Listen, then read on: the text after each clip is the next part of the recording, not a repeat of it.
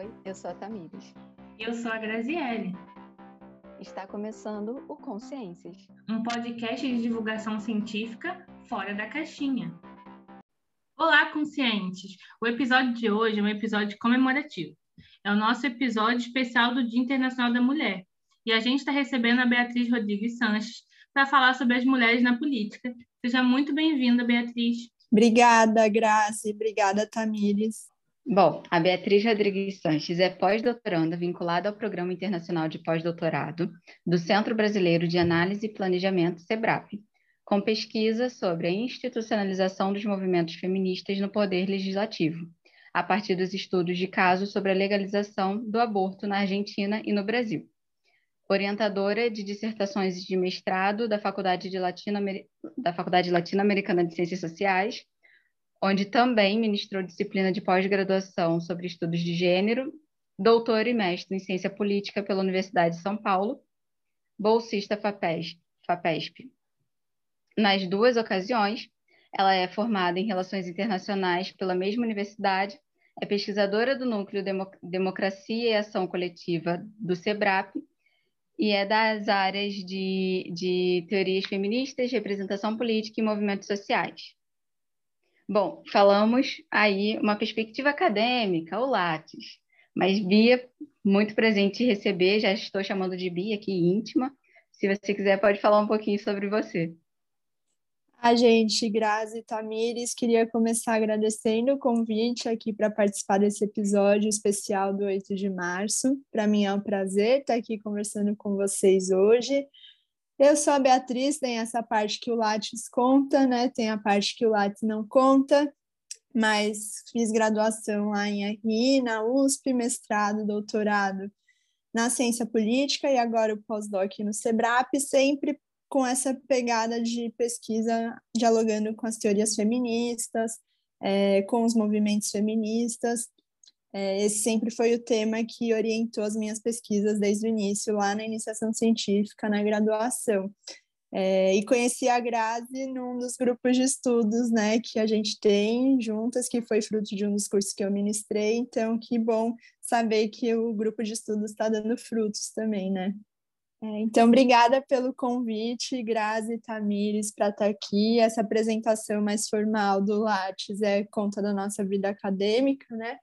E a nossa vida é muito além do Lattes. Eu sou a Bia, é, sou formada em RI, fiz mestrado e doutorado na ciência política, os dois pela USP. Fiz parte do coletivo feminista da faculdade. Na verdade, quando eu entrei na faculdade, não existia um coletivo feminista, né? Eu fiz parte das meninas que criaram o coletivo feminista de RI, então sempre tive essa atuação no movimento feminista combinada com essa atuação mais acadêmica pesquisando sobre teorias feministas. Então, desde lá da, da graduação que eu tenho pesquisado as teóricas feministas, os temas relacionados, especialmente o tema da representação política das mulheres na política. E é um prazer estar aqui com vocês conversando sobre esse tema nesse dia tão importante que é o 8 de março. É, novamente, Bia, é um imenso prazer te ter aqui como convidada do Consciências. É, muito obrigada por participar. É, eu vou começar contando como eu conheci a Bia. Em 2020, né, naquele, no início da pandemia, quando a gente entrou nesse caos que a gente está até hoje, é, dentre as várias coisas ruins que aconteceram, né, é, eu vi a possibilidade de fazer cursos fora do, do Rio de Janeiro, de uma forma remota. É, e aí uma amiga, também amiga em comum com a Tamires, que é a Mayara, mandou o link do, do curso de Teorias Feministas, né? dizendo, olha que emenda legal, vamos fazer? Só que aí a, a Mayara acabou não conseguindo vaga, é, e eu consegui. E aí foi assim que eu conheci a Bia, ela ministrava esse curso sobre teorias feministas. Se eu não me engano, tinha muito a ver também com, a, é, com é, autoras decoloniais. Então, a gente lia é, a Lélia Gonzalez, é, a Patrícia Hill Collins e tudo mais. É, e aí é, foi bem interessante, porque eu já me considerava feminista, mas eu nunca tinha lido teoria feminista propriamente dita, a não ser a Silvia Federici, por conta de uma disciplina da graduação. A gente leu Caliban e a Bruxa. É, e aí eu fiz o curso, gostei muito, e depois esse curso virou o grupo de estudos que a gente tem até hoje, onde a gente se encontra mensalmente para ler é, e pensar a respeito de um capítulo de algum dos livros que a gente lê, lê o livro todo, e cada encontro a gente lê um capítulo, né? Vem alguém que, responsável pela mediação, que apresentando alguns pontos, depois a gente tem um momento de conversa. É, ainda nessa época, quando estava fazendo teorias feministas, é, na, mesma, na mesma semana, assim, eu fazia um outro curso sobre teorias do cuidado na perspectiva feminista. É, então, eu acabei fazendo dois cursos né, de teoria feminista é, é consecutivos, assim, na mesma época. E, e, depois eu fui fazer, já estava no grupo de estudos com a Bia, né, com a Bia Media, fui fazer um outro curso que ela também ministrava junto com outros professores, é, que foi o curso de marxismo feminista. A gente le, releu algumas das autoras que já tinha lido na teoria feminista e leu, umas, leu novas, assim.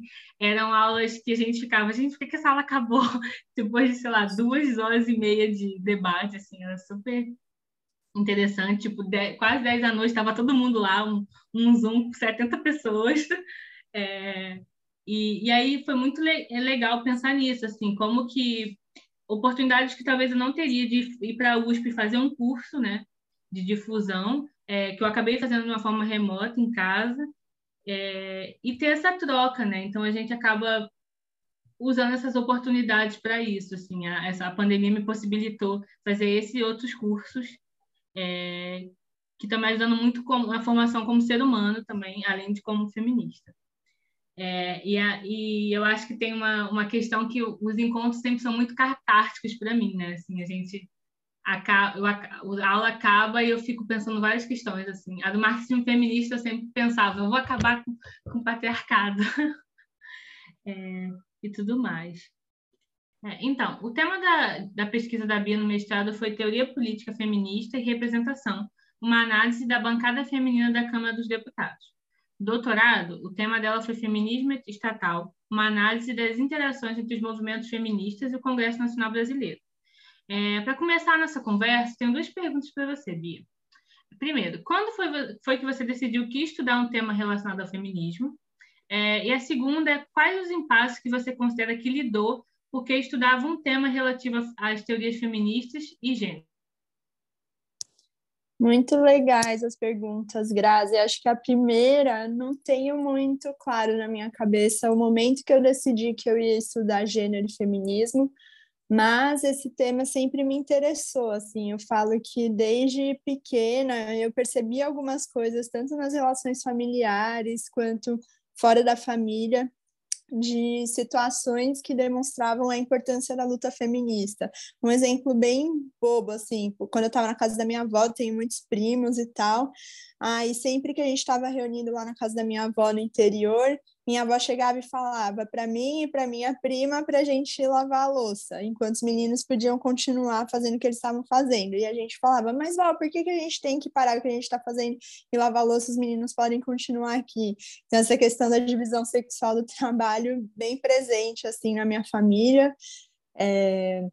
E aí, durante a escola também, eu fui tendo contato com escritoras mulheres, no ensino médio, eu comecei a ler muitos textos de mulheres do Oriente Médio, falando sobre a situação das mulheres naqueles países, comecei a me interessar e tudo mais.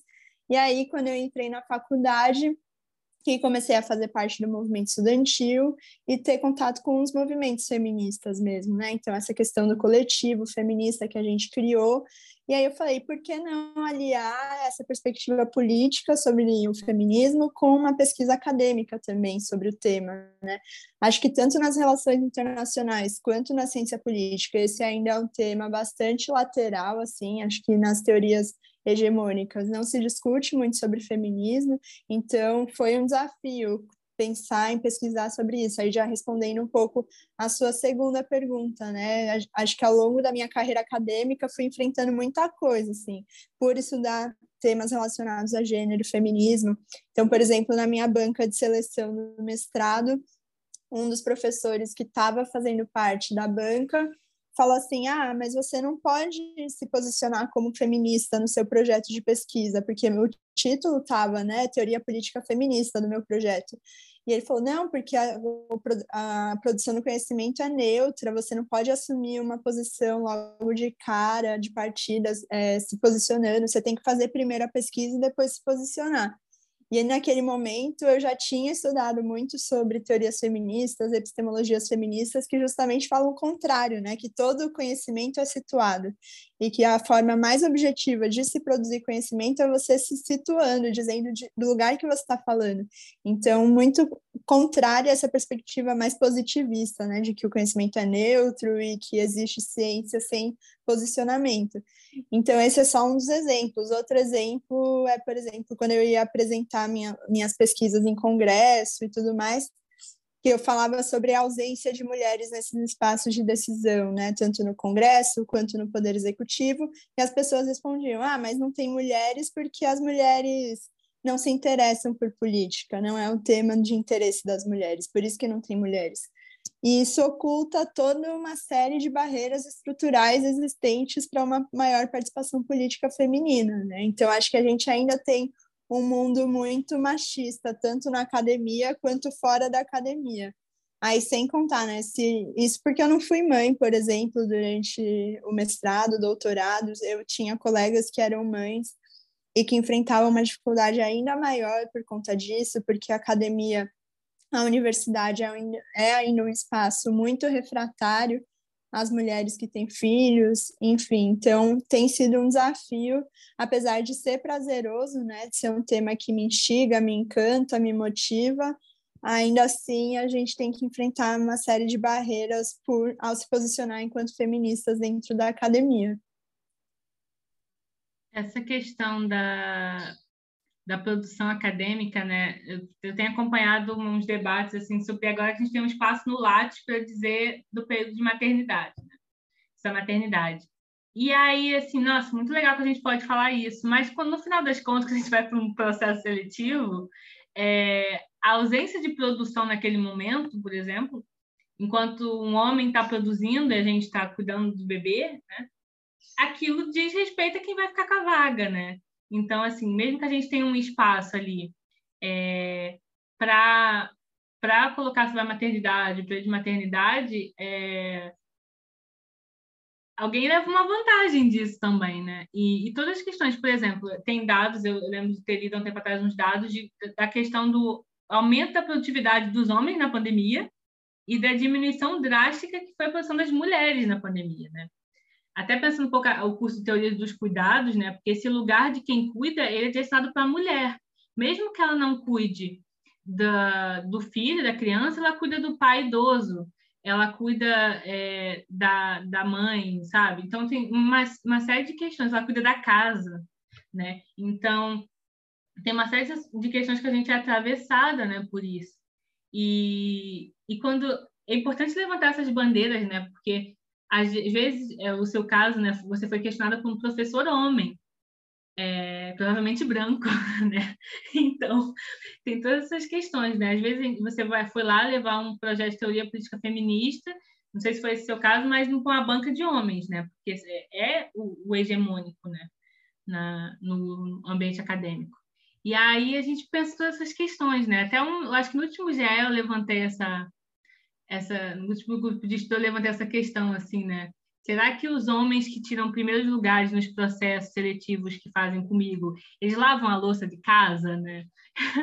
eles preparam a própria comida, né? e, e tudo isso acaba sendo uma questão que atravessa a gente os nossos resultados, né?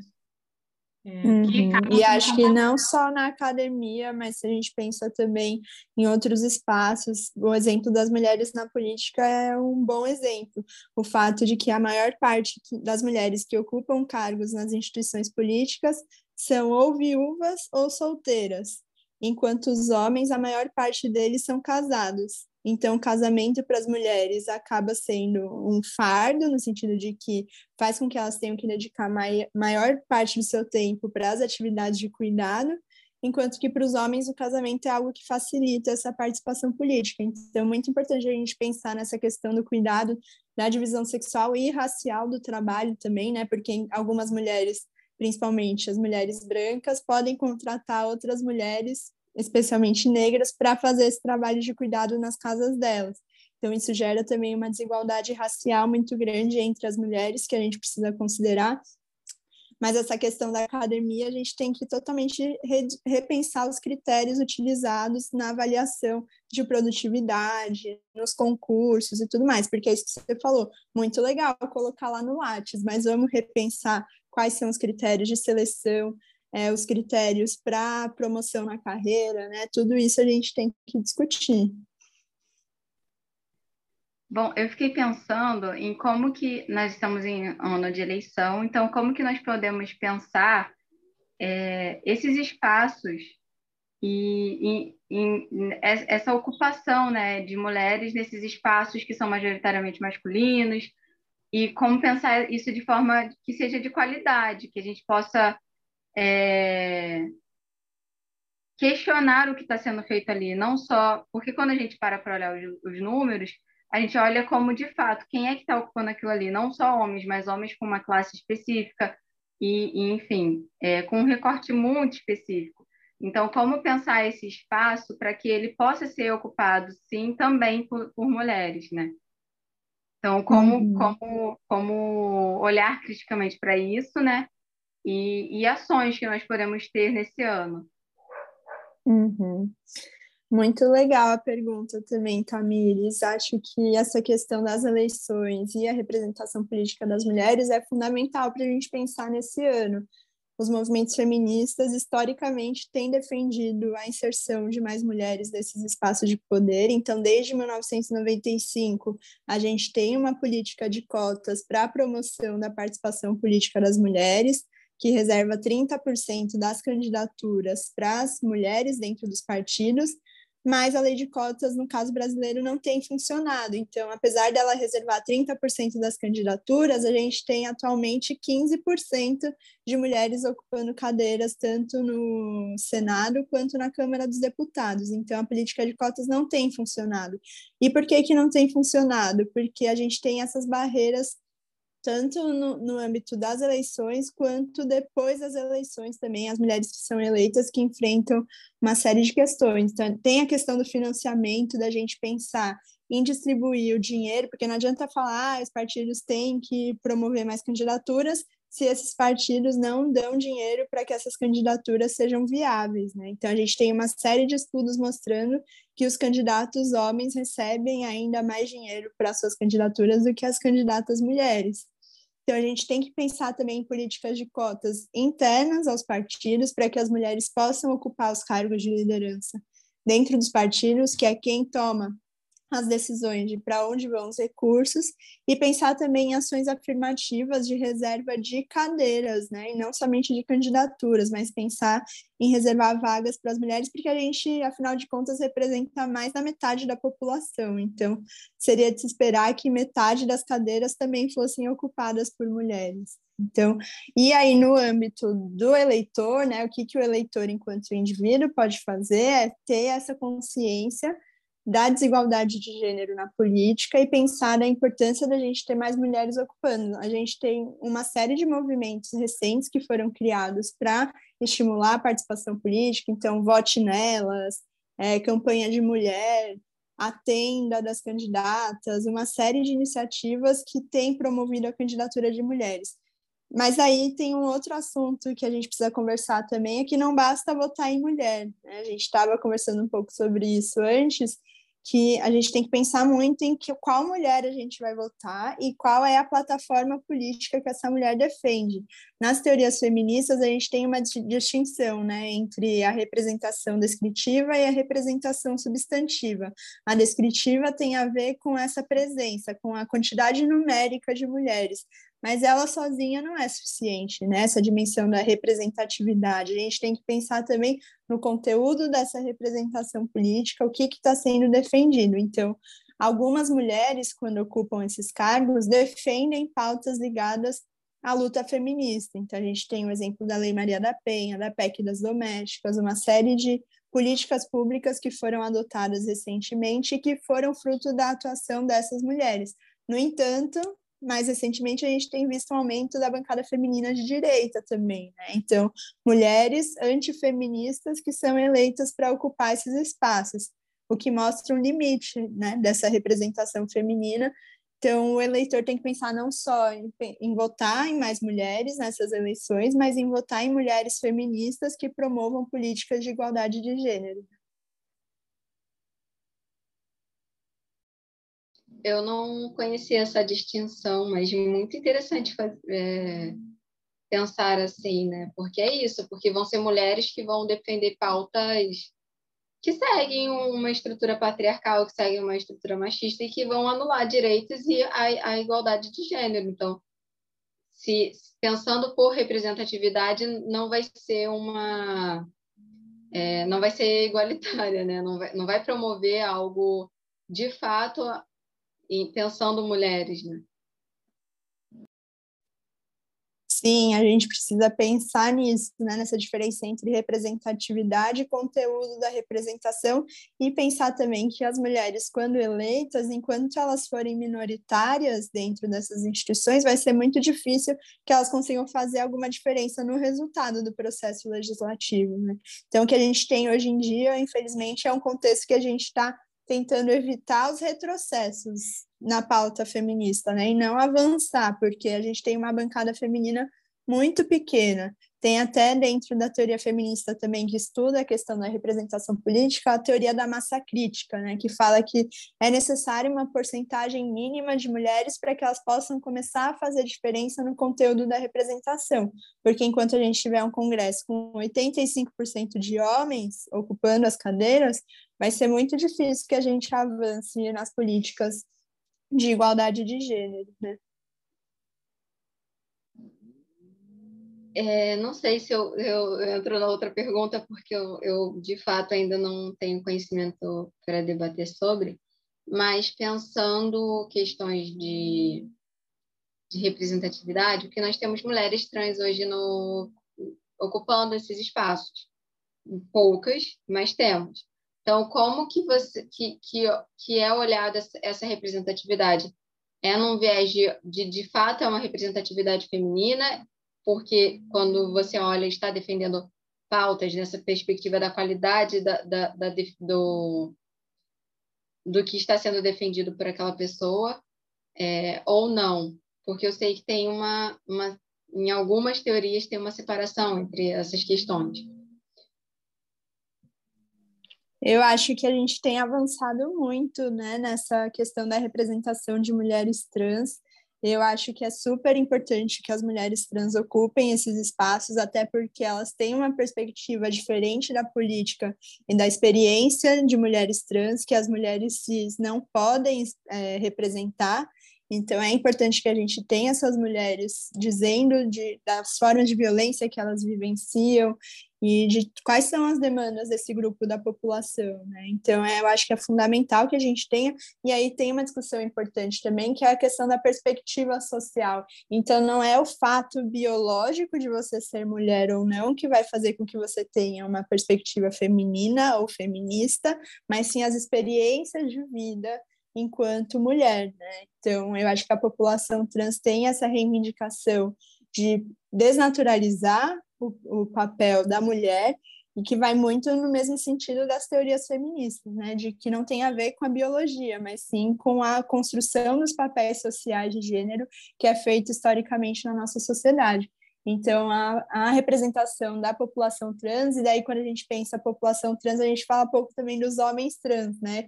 Que a gente tem bastante, algumas mulheres trans ocupando e poucos homens trans ainda ocupando esses espaços. Então, é importante discutir isso também, né? Eu sou super a favor da gente ter essas mulheres trans ocupando o espaço na política. Na, na linguística, a gente vai ver que tudo gera significado, né? E aí as pessoas leem a feminilidade enquanto feminino. Então, se, se você vai performar enquanto mulher, vão te julgar e te, te tornar submisso, te tornar menos e, e, e jogar a mesma lógica. É, é a mesma coisa torna-se mulher, né? Se você segue essa lógica do que é ser mulher perante a sociedade, você vai passar por esse processo de, de ser é, visto como menos, tanto quanto. Então, se você aceita uma coisa ou outra, ah, tinha que ser, porque é lá, porque quer ser mulher, que é o que falam. Ah, quer ser mulher, né? Então, é... enquanto o significado que nós geramos, essas pessoas estão gerando significados enquanto mulheres. E é lido por esses, esses sujeitos, outros, assim como. Então, eles vão interpretar como posso fazer o que eu quiser, posso subjugar, posso diminuir e tudo mais. Uhum. E a gente está vendo a importância da gente discutir essas questões, por exemplo, com a Linda Quebrada no BBB, né? Quando ela fala 50 mil vezes, por favor, me chamem de ela, esse é o meu pronome, é um posicionamento político importante, porque esse programa está sendo transmitido para milhões de pessoas, e eu acho muito legal a postura dela quando ela fala, né? Não sou eu que tenho que ficar é, a responsabilidade de você ter errado meu pronome é sua, não é a minha responsabilidade. Então, você que tem que assumir a responsabilidade pelo seu, seu a sua forma de falar, que não respeita a minha existência, né? Então, acho que é, isso é um exemplo né, da importância da gente ter mulheres trans ocupando esses espaços para trazer essa discussão para um público mais amplo. E falando também é, um pouco dessa questão de subjugar mulheres, a gente acompanhou nos últimos anos uma série de violências, né? Mulheres que estão é, falando ali, discursando um dado momento, são apalpadas, é, que são o tempo todo interrompidas, né? A gente viu um grande, um, uma grande violência naquela, naquela situação do impeachment, né? Naquele dia da votação, assim. É, e como, e como isso é, de alguma forma enfraquece, porque isso amedronta mulheres, né? Você é uma mulher ali, é, no caso das mulheres trans também, inclusive, é, num espaço 80%, 90% masculino, e você ainda sofre diretamente essas, essas violências e tem uma certeza de uma impunidade daquela pessoa que praticou a violência com você, né? O máximo que a pessoa vai ganhar é uma suspensão, né? Que é umas férias remuneradas. Então, é, e, e, e, como isso é duro, né, de olhar. E aí, uma coisa também que eu fiquei pensando na fala de vocês, assim, é, no curso, nos, nos cursos da Bia, eu aprendi sobre interseccionalidade. E isso mudou minha vida. Porque, assim, é, se já é difícil uma mulher ser eleita no Brasil, uma mulher negra é ainda mais difícil. Uma mulher trans é ainda mais difícil, né? E, e como que depois que eu aprendi sobre interseccionalidade, isso foi claro para mim, né? Porque a gente consegue eleger uma, é uma Erika Hilton, isso é uma grande vitória, né? Tipo, uma mulher trans, negra e tal. E, e como que a gente vai tentando ocupar esses espaços, né? Porque, igual você falou da mudança interna, partidos que às vezes são extremamente progressistas, quando eles vão é, elencar pessoas para cargos extremamente importantes são os homens brancos, né?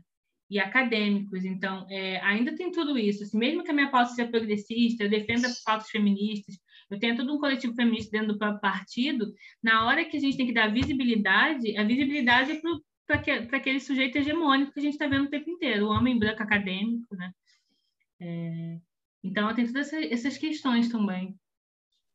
Uhum. Na viol... Ah, acho que você tocou em um ponto fundamental, que é o tema da violência política de gênero, que cada vez mais tem sido debatido, não só no âmbito das teorias, mas especialmente na prática política dessas mulheres que estão sendo eleitas e estão tendo que enfrentar esse tipo de situação. Então, a própria Erika Hilton, a Isa Pena, a Dilma, a Marielle Franco, que é, acho, o maior exemplo né, de violência política, foi um feminicídio político, o que aconteceu contra a Marielle.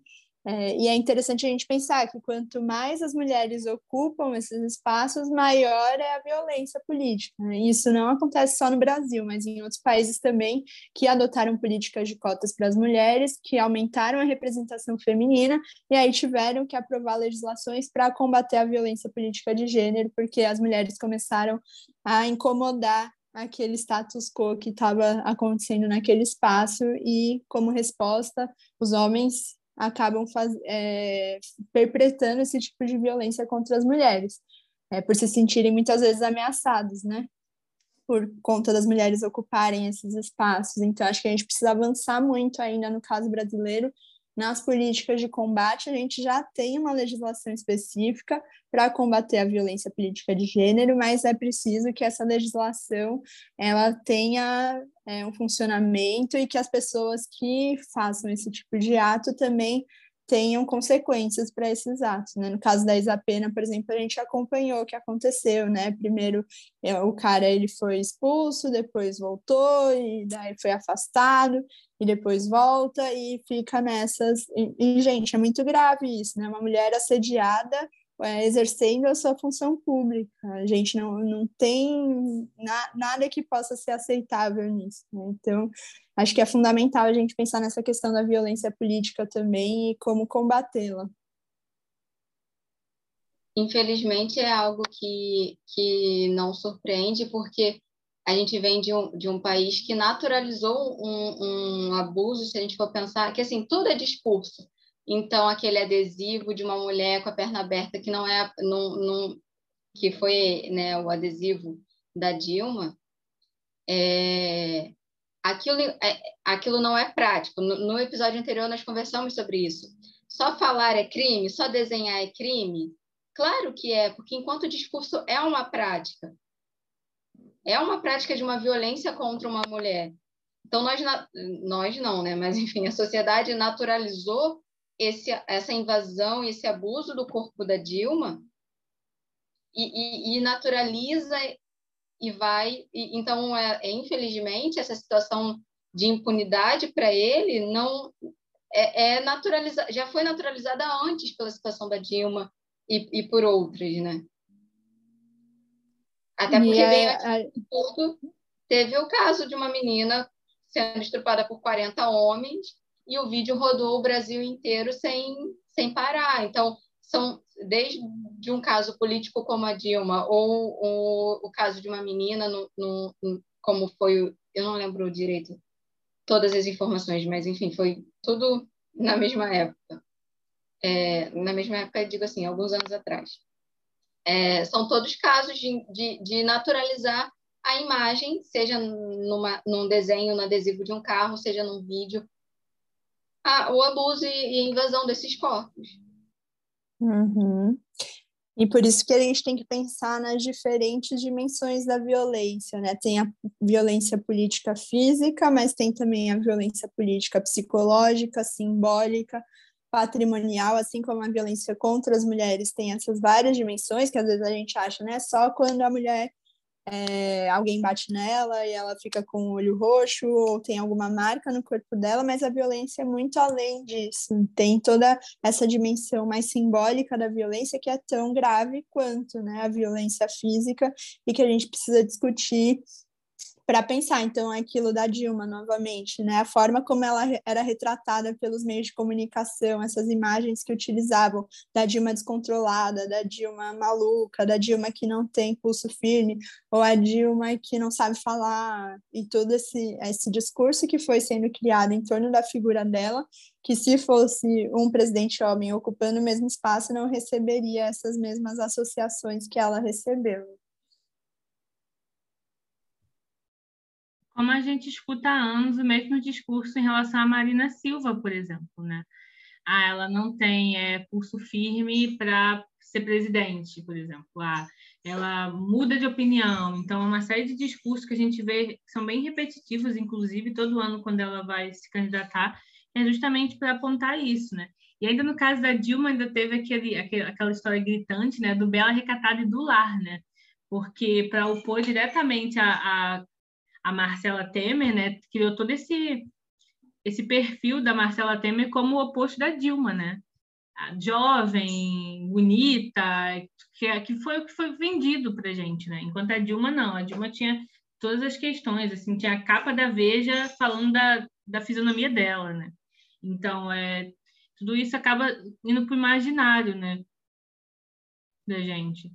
É uhum. igual é igual também quando eu, fico pensando, né? Você falou da história da Lin, né? Da quebrada, eu estava acompanhando isso. E, é, e, também foi muito interessante para mim quando ela. Eu, eu vi o vídeo ontem, né? Do Big Brother. E quando ela falou assim: esse constrangimento é seu, né? Pro, pro rapaz que errou o pronome, assim, né? Porque ela falou assim: eu já estou aqui há um mês, eu não vou mais ficar explicando, tá tatuado na minha testa, literalmente tatuado na minha testa. Né? Então, esse constrangimento é seu e só seu. E eu não quero te desculpar agora. E aí, quando você pensa, né? Nesse âmbito ali, né, que é um, é um contexto específico dentro do reality show e tal, como que muitas vezes o choro das pessoas que erram, ou a, a, a reflexão, vem muito em torno do cancelamento deles próprios e não da negação da existência dela, né? Então, tem todas essas questões, assim, que eu acho que o reality show está encarando pra gente. E como que anos atrás, quando teve uma outra trans, ninguém sabia, né? É, que, é, que a Ariadne era trans, por exemplo, né? E dessa vez a Lin já entrou marcando isso travesti. Então, é, todas essas questões, assim, a gente avança um pouquinho, mas avança muito pouco, né? Porque a gente tem que ver que, por exemplo, os VTs da Lina são em torno dessa violência que ela está sofrendo. E como isso é, é triste, né? A gente ver. Poxa, ela tem muito mais para dizer, né? E aí ela demorou um tempo para se posicionar de forma mais assertiva e quando se posicionou a gente veio uma chuva de transfobia nas redes sociais, por exemplo, né? Que é que a gente está vendo agora, de, de, dos dois dias para cá. Então é a gente se sente enclausurado, né? Amarrado de vários lados, né? Por esse machismo estrutural, essa opressão que fica prendendo a gente né, de todas as formas, seja é, em relação à estética, seja em relação à, à profissão, seja em relação ao pessoal, assim, ditando coisas, né? O que você tem que fazer, quem você tem que votar, né? Quantas e quantas votos de mulheres são decididos pelo marido, né? Então, é, tem todas essas questões. Né?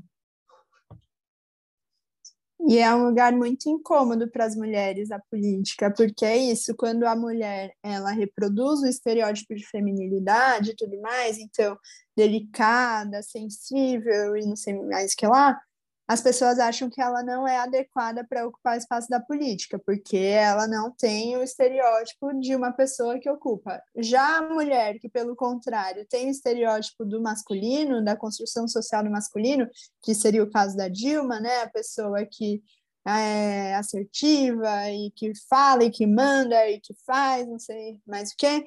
Aí essa pessoa, essa mulher também não é apropriada, porque ela não é feminina o suficiente. É, aí é o contrário, a crítica, né? Então a mulher nunca está certa quando ela está no espaço da política, ou é criticada por não ser feminina, ou por ser masculina demais. Então isso mostra o quanto as instituições são espaços que foram construídos por homens para homens nessa perspectiva hegemônica masculina em que vai reproduzindo toda é, a exclusão das mulheres, né?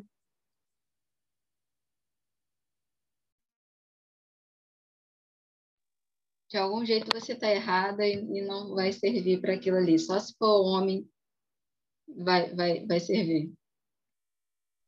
Exatamente. E como tem a questão da cobrança, né? Porque, por exemplo, quando a gente vê é, a, algum direito trabalhista está sendo votado, quando cai em cima dos votos são das mulheres, porque é a Jandira Fegali que sofre hate, né, sabe, nas redes sociais. O partido dela inteiro votou é, por tal é, contra tal direito trabalhista, mas é ela que sofreu hate, né? É, então tem todas essas questões, né? E ela sofre hate de progressistas, né? Inclusive. Então a mesma coisa acontece com a Tabata. Eu discordo das posições políticas da Tabata, da perspectiva dela de política, enfim, em várias dimensões mas as cobranças que fazem para ela, ninguém faz para os mesmos pros políticos homens que defendem as mesmas posições que ela defendeu. Então, isso mostra essa lógica do hate, mesmo que você está falando das redes sociais, que para a Tabata, acho que se ela não fosse mulher, seria muito diferente. E como ela já está sendo reduzida a determinados espaços, né? Porque eu lembro de um tempo atrás, assisti a entrevista dela no Bial, e, e foi ela e o namorado, né? Que é o João Campos, acho que é Campos, né? É, filho do Eduardo Campos. E aí a Mobiel fez uma pergunta sobre casamento para ela, assim. E eu fiquei pensando, por que que só, se só tivesse o João ali, ele não receberia esse tipo de pergunta, né? O relacionamento não ia ser a pauta do programa, por exemplo. É, e aí, como de alguma forma, mesmo que ela tenha uma atuação, e às vezes uma atuação muito mais conhecida nacionalmente do que a dele, né? É, ela está sendo reduzida a isso, né? Ela é namorada do fulano, que também é deputado. Então, tipo, uma série de coisas, assim, é, que a gente vai, vai vendo que ela sofre, né?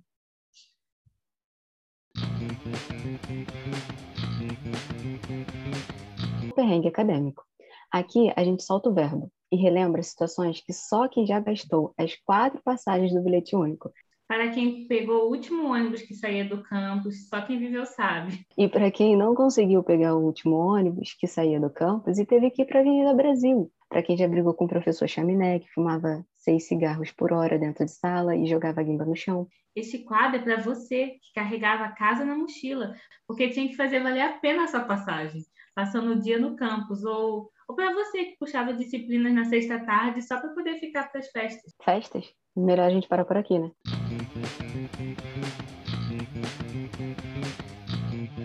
E agora, é, Bia, a gente quer pedir que você conte um perrengue acadêmico seu.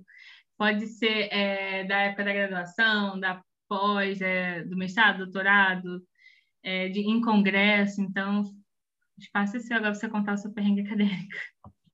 Gente, já foram muitos perrengues acadêmicos, assim, vou contar dois, vai, para não me alongar muito nos perrengues, mas um deles foi quando, numa participação minha na Unpox, ainda sem dinheiro nenhum, assim, não tinha é, dinheiro para alugar hotel ou coisa do tipo, que a Unpox é o Encontro Nacional das Ciências Sociais, né, que acontece todo ano, acontecia antes da pandemia em Caxambu. E aí é, eu e mais as amigas que foram comigo para participar da Unpox, a gente resolveu que ia ficar no, na quadra, no acampamento dos alunos de graduação. Na época a gente estava no mestrado já, mas enfim, a gente não tinha dinheiro. Aí a gente ficou nesse, nessa quadra com é, dentro de barraca e tudo mais. E aí começou uma chuva nesse dia e começou a alagar a quadra. E aí tinha um monte de cachorro da rua que entrava nessa quadra e que entrava nas barracas. Tinha pomba, tinha de tu... tinha barata, o banheiro era horrível, tudo sujo.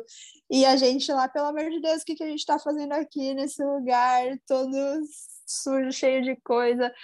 Foi um perrengue grande aquela Unfox lá, mas a gente conseguiu sobreviver. A gente ficou uma semana, se eu não me engano, lá hospedada nessa quadra com o pessoal. É, e agora eu lembro e dou risada, né? Mas na época eu fiquei, meu Deus do céu, o que que tá acontecendo? E um outro perrengue acadêmico que eu lembro, esse assim não é perrengue de passar por uma situação de precária, igual essa da Unfox que aconteceu, mas foi um perrengue assim de passar uma vergonha no, no lugar, que era um evento que eu estava ajudando a organizar junto com outros colegas, e aí eu ia fazer uma fala nesse evento e eu sempre fico muito ansiosa assim quando eu vou fazer fala até hoje, né? Fico, meu Deus, vou falar em público, as pessoas vão ter que me ouvir e tal sempre fico muito ansiosa. E aí, nesse dia, no dia que eu fui fazer essa fala, eu comecei a chorar no meio do evento, porque eu fiquei emocionada falando das coisas que tinham acontecido, enfim, do nosso processo lá de construção do evento, e comecei a chorar. Aí as pessoas começaram a falar, gente, mas por que essa menina tá chorando e tal? Daí eu comecei a pedir desculpa, falei, ai, gente, desculpa, mas fiquei emocionada e tal. E hoje também falo dando risada disso, mas na hora eu fiquei morrendo de vergonha, chorando num evento acadêmico. Mas isso mostra também o quanto a gente precisa humanizar esses espaços, né? O quanto a emoção também faz parte, o afeto também faz parte, e a gente fica tentando esconder, né, esses aspectos mais que são considerados teoricamente femininos, aposto que deve ter alguém que falou lá, só podia ser mulher mesmo para chorar no, numa mesa de evento acadêmico. Mas acho que esses foram dois assim que eu destacaria de perrengues. Eu me identifico muito com essa do choro, porque facilmente eu, eu já choro muito fácil. E eu tenho dificuldade de lidar com essa, com essa exposição e com pessoas me avaliando e tudo mais. Então, o meu olho já começa a, a dar uma lacrimejada, eu já começo a ficar nervosa. Eu respiro fundo e falo, Tamiris, não chora, pelo amor de Deus, não chora, não chora.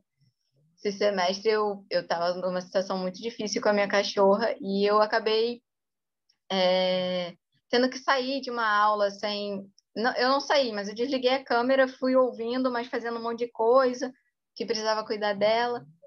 E aí, em algum momento, eu fui explicar para o professor sobre e eu comecei a chorar. E eu fiquei, por que, que eu estou chorando? Mas, assim, é, é, o que você falou, é um processo muito, muito afetuoso e, e, e específico meu que ia, que ia afetar a minha aprendizagem e o, e o meu processo ali na aula. Então, por que não dar a possibilidade do choro e falar sobre isso para aquele professor, né? E aí, depois que eu falei, todo mundo deu um retorno do calma, vai ficar tudo bem, tudo bem você ter fechado a câmera, e, e tá tudo bem mesmo, porque tem uma justificativa e, e não tem problema. Mas eu fiquei, ai meu Deus, que vergonha, chorei na frente do professor por causa, sabe, de uma câmera fechada. Ai, gente, nossa, foi comigo a mesma coisa. Eu falei, gente, que vergonha, o que, que eu tô fazendo aqui? Mas depois eu tive é, esse processo de pensar, mas qual o problema, sabe? Acho que as pessoas deveriam encarar isso de uma forma mais natural, né? De poder se expressar e, sei lá, dar vazão às emoções nesses espaços. A gente acaba levando para o espaço privado, né? Tipo, de dar alguma coisa, a gente vai chorar no banheiro. Às vezes, no próprio lugar do congresso, a gente vai chorar no banheiro lá, sozinha, dentro da cabine, assim. Bem desesperador. É,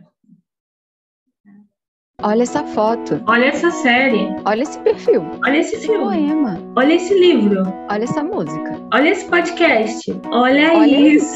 isso. Então, Beatriz, por favor, indique o que você quiser. Assim, pode ser curso, uma página no Instagram, um filme, uma série. Fica à vontade. Bom, já que o tema da nossa conversa foi mulheres na política, eu queria começar indicando um livro que se chama O País das Mulheres, de uma escritora nicaragüense que chama Gioconda Belli, e ela escreve nesse livro, nesse romance, uma história de um país fictício que é governado só por mulheres. E aí vai contando como as políticas lá vão acontecendo e todo de uma forma totalmente diferente do que a gente está acostumado a ver na política tradicional, que é majoritariamente ocupada por homens. Então é meio que uma distopia feminista, assim, bem interessante para a gente pensar essa questão. De filme, eu gosto muito de um filme que fala sobre o movimento sufragista, que é As Sufragistas, é, que fala sobre o movimento sufragista na Inglaterra, né? Então, toda a luta das mulheres pelo direito ao voto e tudo mais que é um documentário bem legal. Não sei se está tá disponível em alguma dessas plataformas, assim, Netflix ou essas coisas, mas vocês acham aí na, na internet. É... Ah, e deixar de dica também para a gente continuar conversando. Quem quiser me adicionar no Instagram, meu Instagram é beatriz.rsanches. E daí lá eu sempre estou compartilhando materiais, textos sobre arte feminista, sobre mulheres na política, teorias feministas sempre pensando nessas questões, né? Então, é isso, são essas as dicas que eu pensei para vocês. A Grazi fez bastante, assim, como se diz, um marketing muito bom sobre seu curso. Temos perspectivas quando terá mais, mais alguma coisa, porque eu, eu também gostaria de saber. Sim, vamos falar sobre o curso.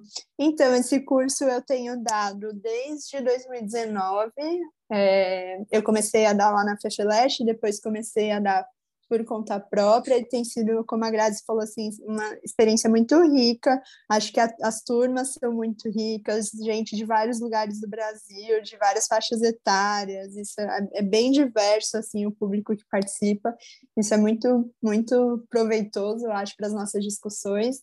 É, eu dei agora no e no final de fevereiro é uma das edições do curso de Teorias Feministas Contemporâneas, e minha ideia agora em 2022 é todo mês dar uma versão do curso, e daí sempre pensando em quais autoras incluir, quais autoras deixar de fora e tudo mais. Mas quem sabe, não prometo, mas em março a ideia é que tenha lá para o final de março uma outra edição do curso de Teorias Feministas Contemporâneas. Então, quem tiver interesse em fazer, em participar, vai ser super bem-vindo, bem-vinda e bem-vindes ao curso. Então, ficar ligados lá no Instagram e, e por onde, por qual instituição é, ou, ou é independente? Antes eu dava pela FEFELESH, agora os últimos cursos eu tenho dado de forma independente. É, mas daqui para frente vamos ver, estou com alguns projetos aí pensando em dar pelo Sebrap, também mais para frente, que é onde eu faço pós-doc, mas por enquanto tenho dado de forma independente. Ah, beleza. Então a gente fica ligado no, no Instagram da Bia e qualquer coisa nos inscrevemos e aproveitamos essa troca maravilhosa que a Grazi já garantiu que é boa. E a gente divulga também. Assim que sair, a gente faz um post lá também. Olha, Olha isso! Por esse papo, muito obrigada por ter aceitado o convite e pela disponibilidade de vir gravar. É, volte mais vezes, por favor, para falar ainda mais sobre teorias feministas, sobre feminismo, sobre representação feminina na política. É, e, e, é isso, agora a gente deixa um espaço para suas considerações finais também. Eu fiquei bem feliz em. Já aproveito para fazer agradecimento também, né? Eu fiquei bem feliz em conhecer a Bia e, e essa pesquisa, porque a proposta do Consciências é essa, de, de, de, possibilitar essa divulgação e conhecer gente diferente, pesquisas diferentes. E eu fiquei muito interessada. Já sei que eu vou atrás do, dos seus artigos, da, disserta, da dissertação, do curso, porque é algo que me interessa. Eu, eu acho que, que é algo que vai, que eu vou querer ver e ler então, fiquei muito feliz em poder te conhecer e em poder trocar essa ideia, esse papo gostoso. Muito obrigada. Gente, o prazer foi todo meu, foi uma conversa muito boa. A gente podia ficar aqui muito mais tempo falando sobre todas essas questões que a gente discutiu. Foi um prazer conhecer você, Tamires Agrazzi já conhecia do grupo de estudos e podem me chamar para as próximas vezes, quantas vezes vocês quiserem, que eu venho sempre com o maior prazer. Obrigada. A gente que agradece. É isso, conscientes. Até o próximo episódio. Um abraço. Tchau, conscientes. Até a próxima. Tchau.